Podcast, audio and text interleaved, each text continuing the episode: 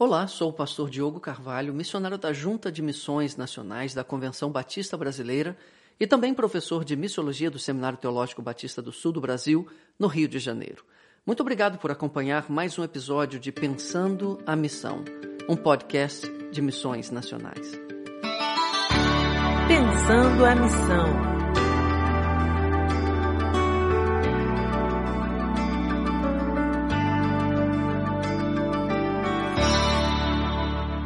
Você que tem acompanhado o nosso podcast sabe que nas últimas semanas temos repercutido os resultados da pesquisa missiológica que fizemos aqui em Missões Nacionais com pastores e líderes de pequenos grupos sobre os impactos da pandemia nas igrejas multiplicadoras do Brasil. Hoje quero fazer um parênteses nessa análise para trazer uma reflexão que entrelaça duas áreas importantes da teologia cristã: a missiologia que tem sido o nosso assunto principal, e a eclesiologia, que muitas vezes está presente nas discussões sobre a missão. Eu vou fazer isso porque tem um assunto que veremos na semana que vem e que precisa dessa prévia de hoje. No próximo episódio falaremos de como lidar com aquelas pessoas que têm acompanhado as transmissões de nossa igreja, mas que vivem muito distantes de nossa sede, para permitir a sua participação presencial na igreja. Mas, por enquanto, vamos abordar apenas algumas questões preliminares, especialmente sobre o que significa biblicamente ser membro de uma igreja. Ao meu ver, a eclesiologia é um pressuposto da missiologia, ou seja, sem boa eclesiologia não há boa missiologia. Até porque, se o que estamos discutindo é a missão da igreja, precisamos sempre voltar e reprisar o que é a igreja e que tipo de igreja queremos ser e reproduzir.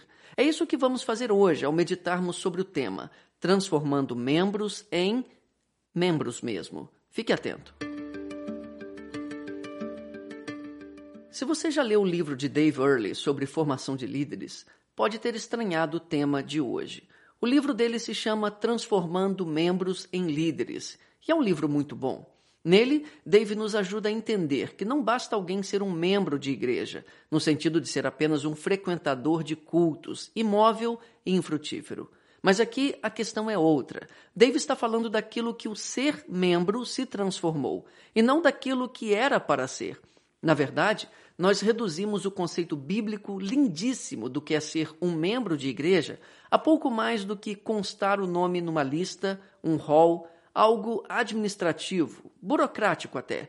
Se queremos transformar membros em discípulos, é porque já percebemos que há muitos membros de nossas igrejas que não são discípulos. Mas membro e discípulo não deveriam ser basicamente a mesma coisa? Um membro não deveria ser também um discípulo? É claro que sim. Vamos ver, por exemplo, o texto em que Paulo fala do corpo de Cristo em Efésios 4. Eu poderia citar outras passagens sobre essa linda analogia do corpo no Novo Testamento, que é de onde retiramos a ideia de ser um membro. Mas creio que essa já vai bastar para vermos o quanto nos afastamos do sentido bíblico de ser membro. Escute aí, Efésios 4, 11 a 16. Ele mesmo deu uns para apóstolos e outros para profetas, e outros para evangelistas, e outros para pastores e doutores, querendo o aperfeiçoamento dos santos para a obra do ministério, para a edificação do corpo de Cristo até que todos cheguemos à unidade da fé e ao conhecimento do Filho de Deus, ao homem perfeito, à medida da estatura completa de Cristo, para que não sejamos mais meninos inconstantes, levados em roda por todo o vento de doutrina, pelo engano dos homens que com astúcia enganam fraudulosamente. Antes, seguindo a verdade em amor, cresçamos em tudo naquele que é a cabeça, Cristo do qual todo o corpo, bem ajustado e ligado pelo auxílio de todas as juntas, segundo a justa operação de cada parte, faz o aumento do corpo para a sua edificação em amor. Percebeu como reduzimos o conceito de ser membro? Como todo esse sentido de crescer em unidade com o restante do corpo, ajustado, ligado e operando em amor, pode ter sido tão esvaziado para significar apenas estar no hall de membros de uma igreja. À luz desses versículos, a dura realidade é que o pedaço do organismo que não está crescendo junto, que não é útil nem está ligado aos demais órgãos nesse movimento de sinergia que faz o corpo avançar e progredir, não é digno de ser comparado, biblicamente, à figura do membro. Pode até ser um associado, juridicamente falando, mas não é um membro no melhor sentido da palavra.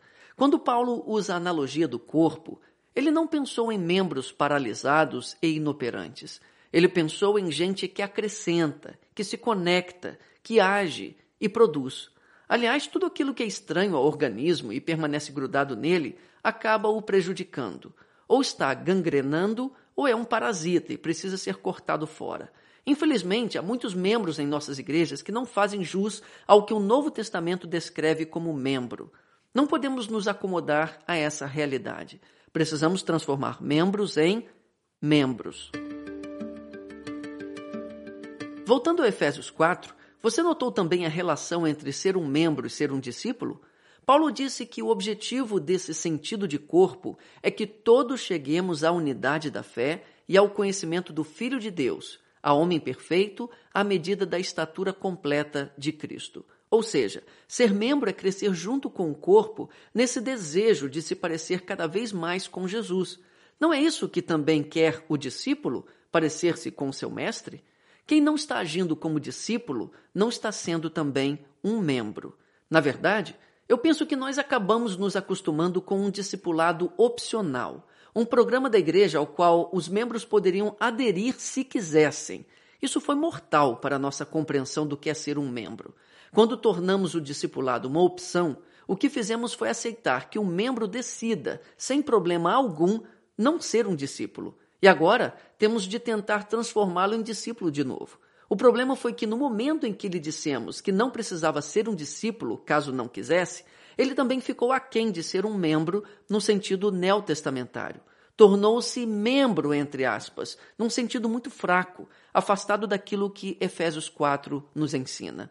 O discipulado não é opcional para quem quiser ser membro de nossa igreja.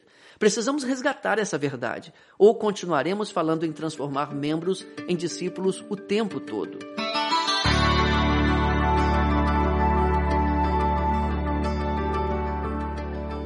Como fazer isso? Bem, talvez tenhamos de ouvir mais os eclesiólogos. O que tenho percebido, não só nessa questão da membresia, mas também nas questões do culto online, da ceia online e de outros temas suscitados pela pandemia é que muitas vezes a missiologia está com o pé no acelerador e a eclesiologia com o pé no freio. Isso cria um mal-estar que, ao meu ver, é desnecessário. Um carro precisa dos dois pedais para funcionar bem. Missiólogos precisam ouvir os eclesiólogos e vice-versa.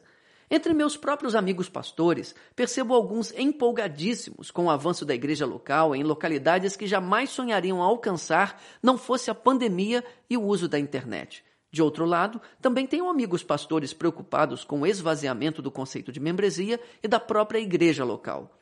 Não vejo isso como um problema. Que bom que tenho amigos dos dois lados, uns mais ligados à missão e outros à doutrina. Não precisamos das duas coisas, não é justamente essa interação com quem pensa diferente, claro que dentro dos limites bíblicos, que nos ajuda a perceber nossos pontos cegos? Em um mundo tão polarizado politicamente, não podemos deixar que haja uma polarização também entre missiologia e eclesiologia. Precisamos ouvir mais uns aos outros. Estamos do mesmo lado, não é? Por isso que, voltando à questão inicial de transformar membros em membros, creio que a eclesiologia pode nos ajudar demais. Uma das formas dessa ajuda é nos recordar da importância do Pacto das Igrejas Batistas. Você sabe do que eu estou falando? Aquele texto que geralmente aparece impresso no verso dos certificados de batismo. Para muitos de nós, aquilo ficou ultrapassado, sem sentido, e talvez seja justamente pelo fato de que pensamos assim que o conceito de ser membro se deteriorou tanto. Nós mesmos deixamos de nos importar com os compromissos assumidos pelos membros, e é por isso que devemos voltar onde caímos e nos realinhar. Originalmente escrito pelo batista norte-americano John Newton Brown, o documento foi traduzido para nós pelo missionário Zachary Clay Taylor, ainda em seus primeiros anos no Brasil. Na introdução de seu estudo sobre o pacto, o professor Harold Shelley o descreve como um acordo com que se comprometem todos os membros fundadores de uma igreja batista e ao qual aderem todos os que posteriormente a ela se filiarem e cuja garantia de seu cumprimento depende do caráter de cada membro. Vale lembrar que desde a nossa origem no século XVII, nós batistas concluímos da Bíblia que não se deveria batizar bebês e que o ingresso na igreja deveria ser livre e consciente, fruto da decisão de seguir Jesus e de se unir à igreja local. Para nós, só deve ser aceito como membro aquele que declarou publicamente duas coisas: a fé em Cristo e a disposição de assumir as responsabilidades da membresia, por isso, nosso conceito de igreja local não é paroquial, geográfico, mas comunitário. A igreja é uma comunidade de crentes em Cristo, nascidos de novo e batizados por vontade própria. Quem é membro de uma igreja batista é porque realmente quis ser. Então, que assuma seus deveres, que seja membro, sendo membro mesmo.